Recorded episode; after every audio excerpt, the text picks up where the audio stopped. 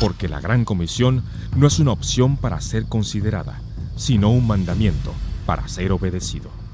Radio Eternidad presenta Impacto Misionero, nuestro programa de misiones.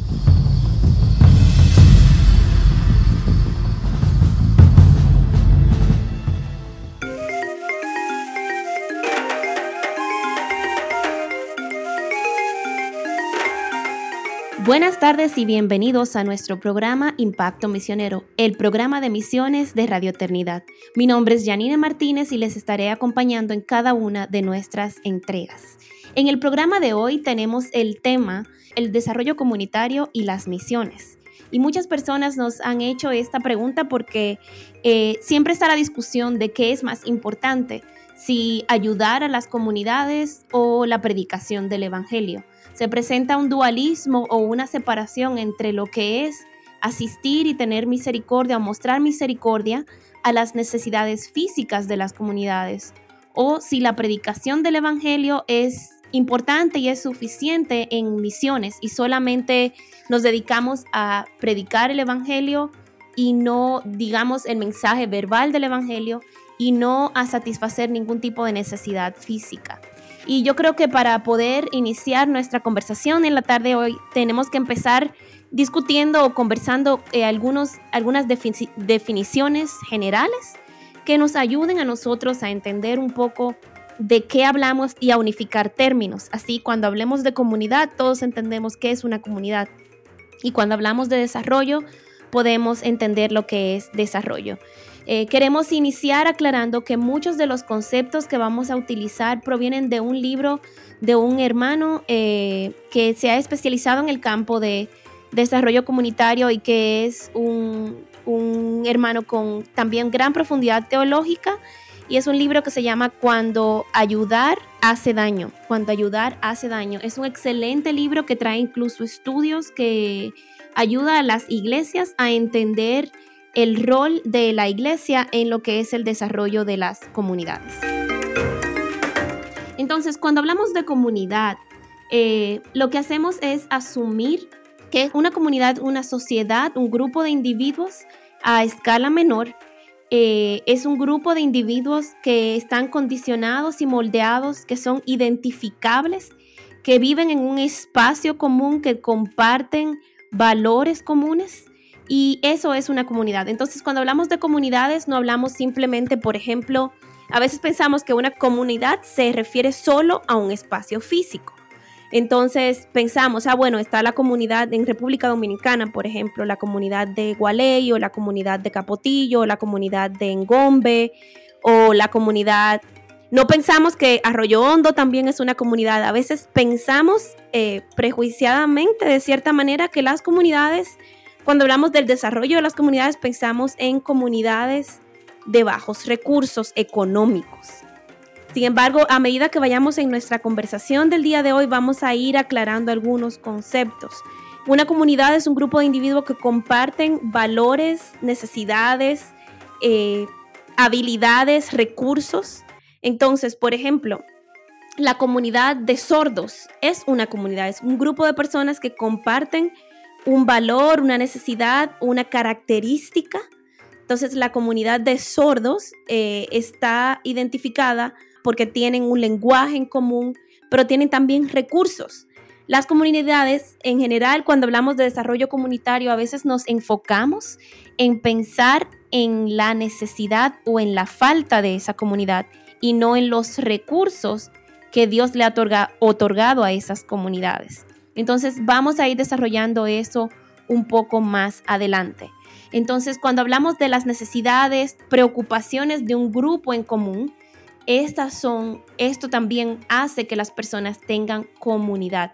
Es una unidad en común, algo que une a un grupo de individuos. A eso nos referimos con comunidades. Entonces, la comunidad cristiana, la comunidad de creyentes, no se refiere solo al grupo de individuos o de cristianos que se reúnen en una ubicación o en un lugar en específico, sino que hablamos de comunidad cuando hablamos de un grupo de personas que tienen una unidad o algo en común. A eso nos referimos cuando hablamos de comunidad. Entonces pensemos en comunidades a nuestro alrededor.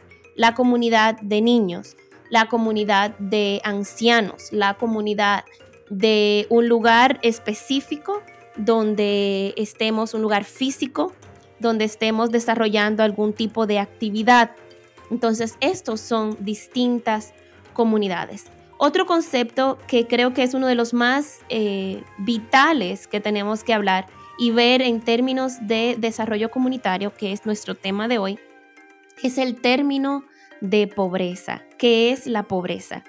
Y Brian Myers, en, el libro de, que se llama Caminando con los pobres, principios y prácticas para el desarrollo transformacional, eh, da una definición de pobreza que creo que es la más alineada con lo que es la definición de pobreza de una manera bíblica. Y según Brian Myers, dice, la pobreza es el resultado de relaciones que no funcionan, que no son justas, que no dan vida y que no son armoniosas o disfrutables. La pobreza es la ausencia del shalom o la paz, el shalom en el sentido de la paz y el de estar completo en todo su significado. ¿Qué quiere decir esto? Muchas veces eh, pensamos en pobreza como simplemente algo físico. Pero cuando eh, hace unos años se hizo una investigación muy interesante por parte de las Naciones Unidas y se publicó en un libro que se llama Las voces de los pobres, donde entrevistaron miles de personas que viven en pobreza física. Sin embargo, al preguntarles a los pobres eh, sus definiciones de pobreza, eh, lo que el mundo en general entiende como pobreza es la pobreza física, falta de agua, falta de recursos, falta de trabajo.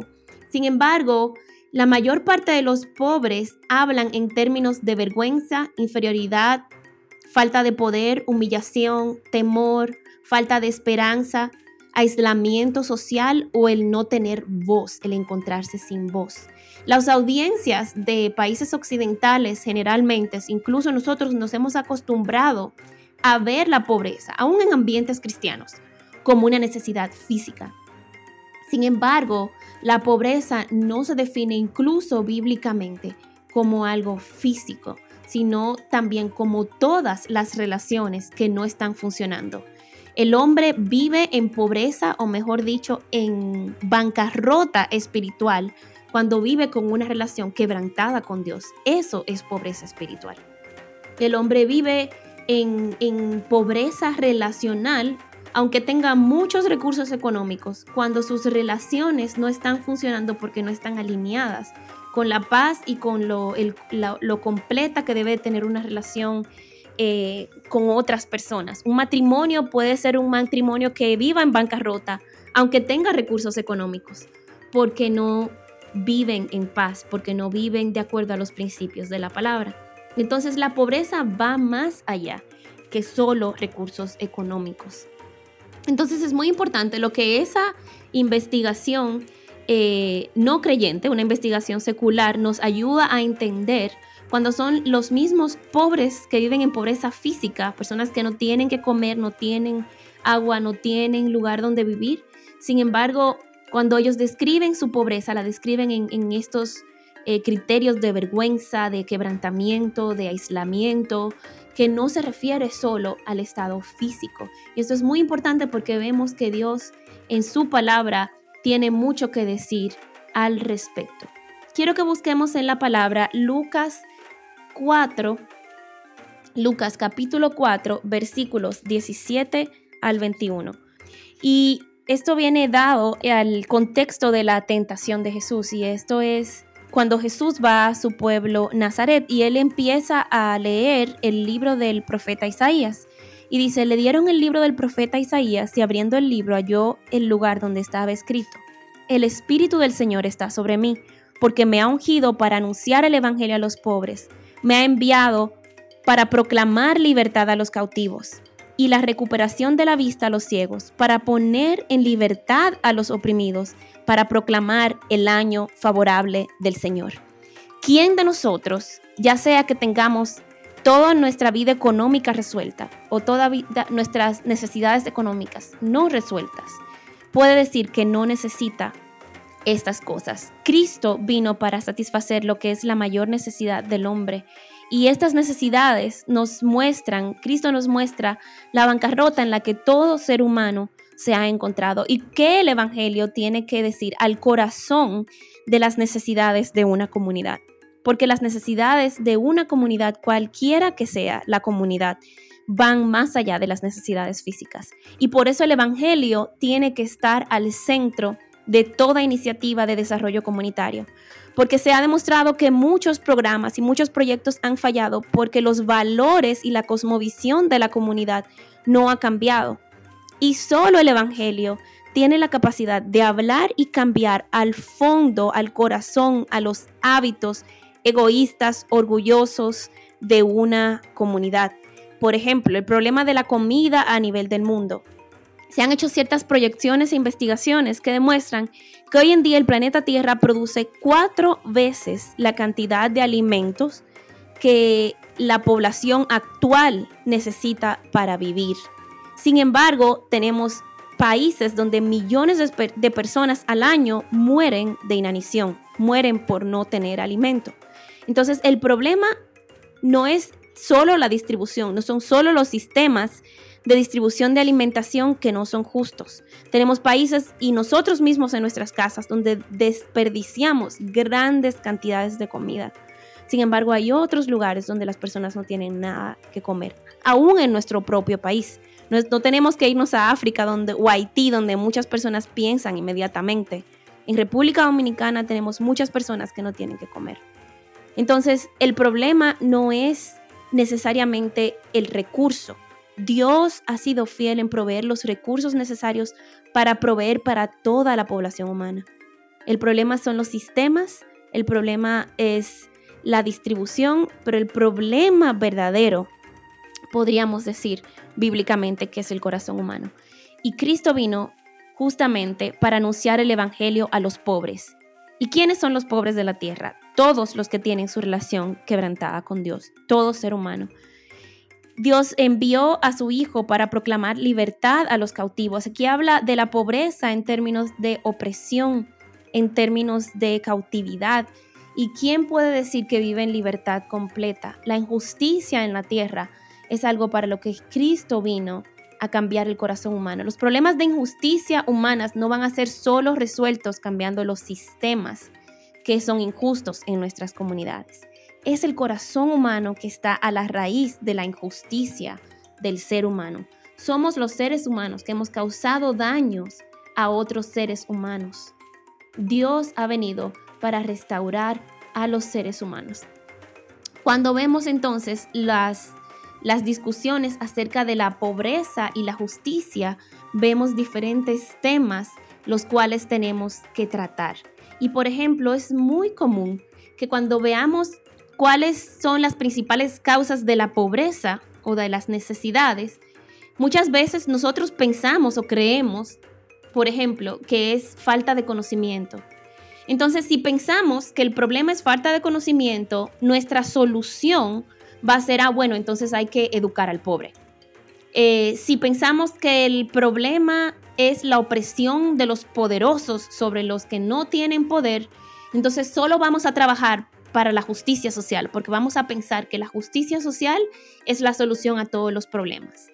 Si pensamos que, como algunos enseñan, que, con lo cual no estamos de acuerdo porque no entendemos que es teológicamente ni bíblicamente adecuado, que el problema de la pobreza son los, los pecados personales de los pobres o de las comunidades pobres, vamos a pensar que con predicar un evangelio de prosperidad o contra la pobreza, estos pobres cambiarán su situación. Si pensamos que el problema de la pobreza es la falta de recursos materiales, entonces vamos a querer entrar a las comunidades a dar recursos materiales. Y no estamos diciendo que educar, que trabajar para la justicia social, que evangelizar y discipular o al pobre o que eh, dar recursos materiales es malo, pero lo que estamos diciendo es que el problema de la pobreza del ser humano va más allá. va al corazón del ser humano. Entonces, el trabajo de desarrollo comunitario, si va a ser parte de un esfuerzo misionero, tiene que tener el Evangelio al centro. No podemos solo hacer y a suplir, ir y suplir necesidades físicas sin acompañarlo de un discipulado del, de las comunidades, ya sean comunidades pobres físicamente o no pobres, porque lo que va a pasar es que cuando vemos, por ejemplo, países no alcanzados como Japón, donde menos de un 1% son creyentes hoy en día, pero estamos hablando de 127 millones de habitantes, donde tienen uno de los productos internos brutos más altos del, del mundo, si vemos a este país vamos a pensar ahí no hay necesidad física. Sin embargo, su bancarrota espiritual como nación es una de las más extendidas, extensas en el mundo por su falta de conocimiento de Cristo. Entonces no podemos pensar como creyentes en, en términos de desarrollo comunitario solo en la parte física, porque hay otros problemas que están al corazón de estas comunidades que son muy complejos, que tienen que ver, son incluso reconocidos por estas naciones como problemas sociales, como en Japón reconocido la, demográficamente el, el envejecimiento de la población y lo que es la proyección futura de Japón, de que ya que la, población no se está reproduciendo, está en decadencia. Entonces cada vez más hay, hay más personas ancianas que están más aisladas, hay menos personas jóvenes. Entonces el país va camino a una necesidad económica porque el sistema de pensiones no va a poder ser soportado en el futuro porque hay menos jóvenes que personas mayores, el aislamiento de las personas mayores, la necesidad de cuidadores para estas personas mayores e incluso el aumento de la depresión en la población envejeciente ha escalado mayores números en estos últimos años justamente por la pobreza espiritual, por la pobreza relacional que vive un país que sería considerado próspero y desarrollado ante la necesidad humana. Sin embargo, el Evangelio sí tiene mucho que decir a la soledad, a la depresión, al aislamiento y a la falta relacional de un ser humano. Entonces vemos que el desarrollo comunitario va más allá de lo que vemos como necesidades físicas. Hay asuntos ambientales y hay asuntos de necesidades físicas que nosotros a veces eh, pensamos que son, eh, que no tienen solución. Sin embargo, vemos en la palabra de que Dios es Dios de toda la tierra y entendemos que Él tiene la solución para los problemas que tenemos en el mundo. Él nos ha dado recursos, Él nos ha dado inteligencia, creatividad y esta creatividad puede ser usada para bien o para mal aún para asuntos ambientales que le preocupan a tantos hoy en día y que esperamos en el futuro hacer un, programa que hable de la relación de las misiones y los problemas ambientales este, y lo que la palabra tiene que decir al respecto. Sí sabemos que Dios, el creador del universo, es, tiene eh, solución para todas estas cosas. Vamos a tomar una pausa y cuando regresemos continuaremos conversando en qué tiene que decir la Biblia si el problema del desarrollo comunitario está al corazón, entonces deberíamos solo entonces nosotros enfocarnos en predicar el Evangelio. Continuaremos conversando y viendo algunos pasajes bíblicos a nuestro regreso. Impacto Misionero, nuestro programa de misiones.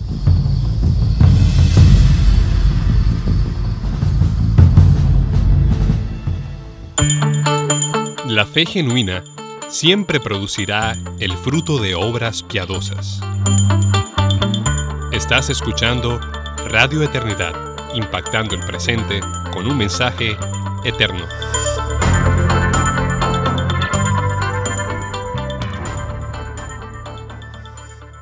Impacto Misionero, nuestro programa de misiones.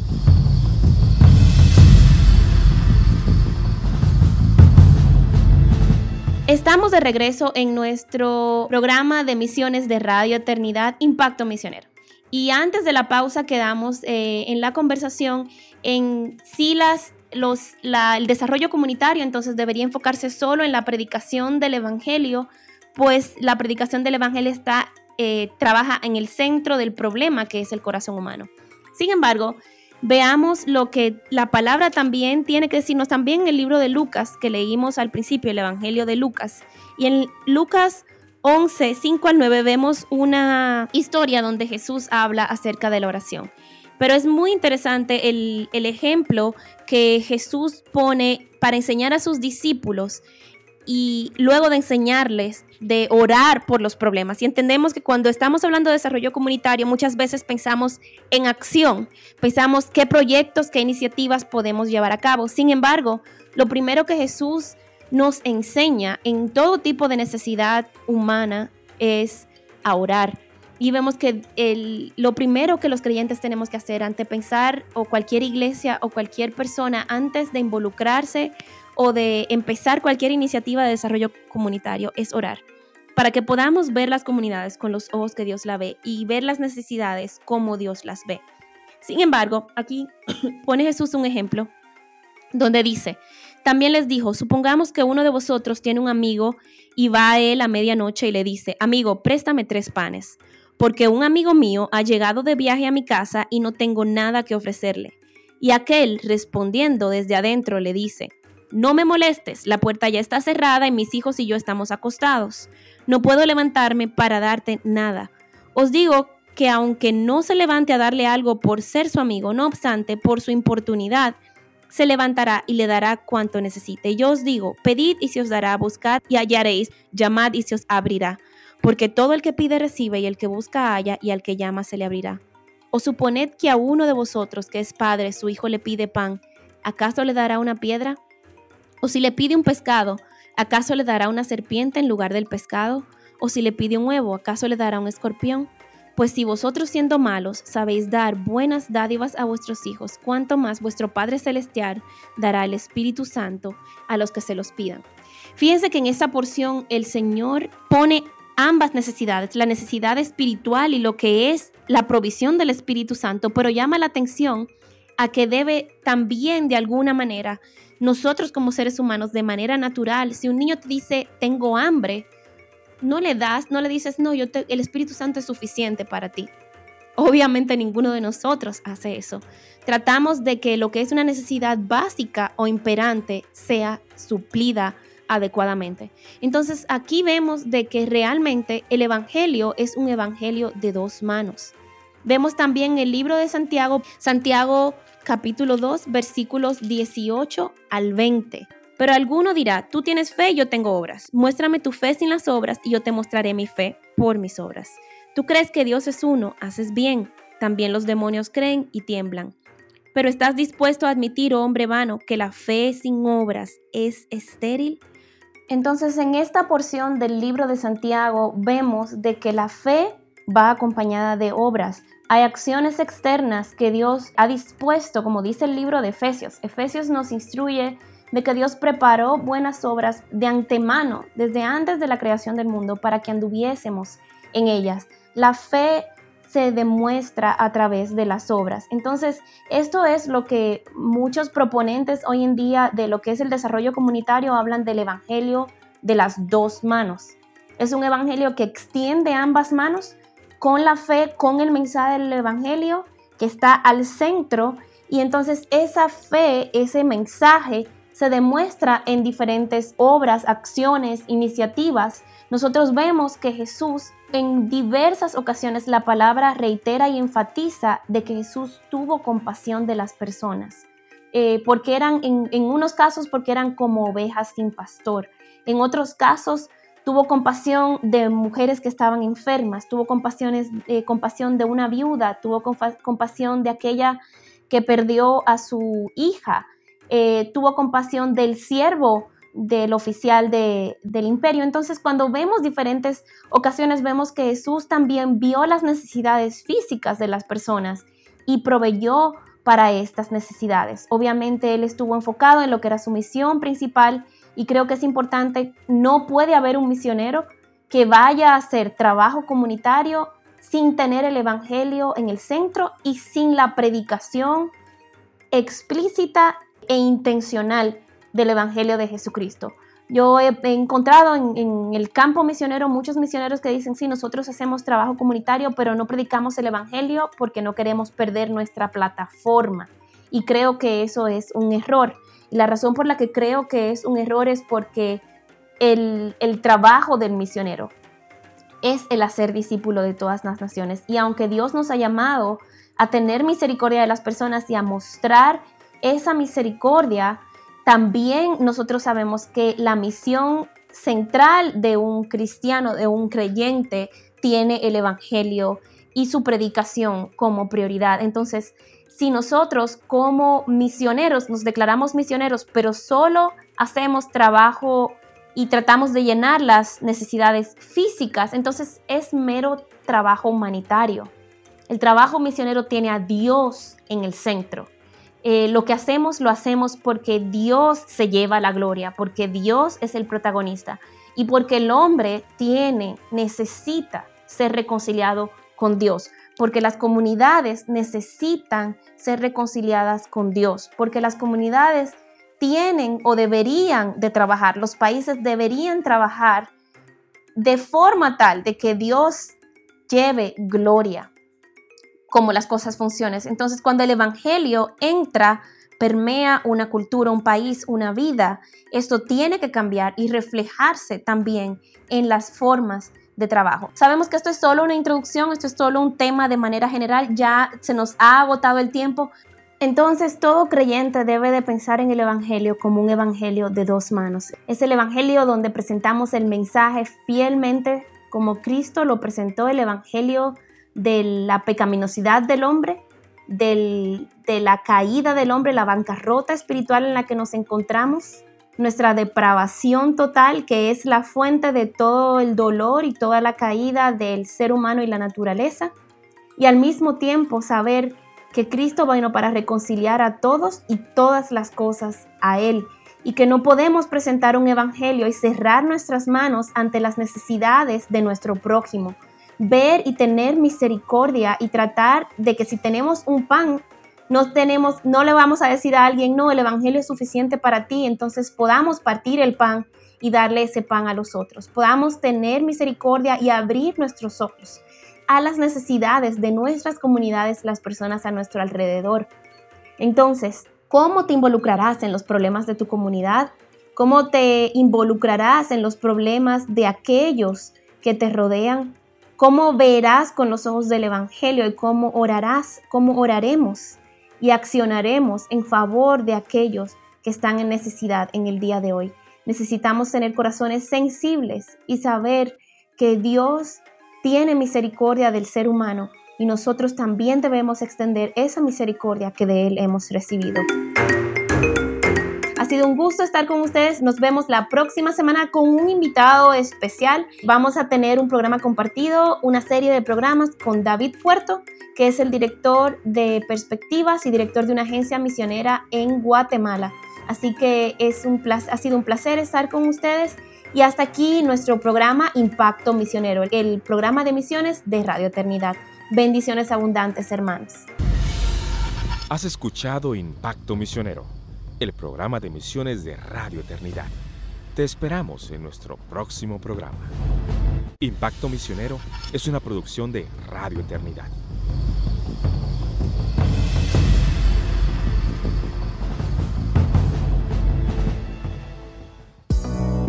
Cuánto agradecemos tus oraciones y fiel apoyo de amor mensualmente. Tú, junto a nosotros, llevamos a cabo la gran comisión de seguir impactando el presente con el mensaje eterno del Evangelio. Si estás interesado en contribuir, entra a nuestra página web radioeternidad.org o llámanos al teléfono 809-566-1707 para que te enteres cómo puedes contribuir con este ministerio.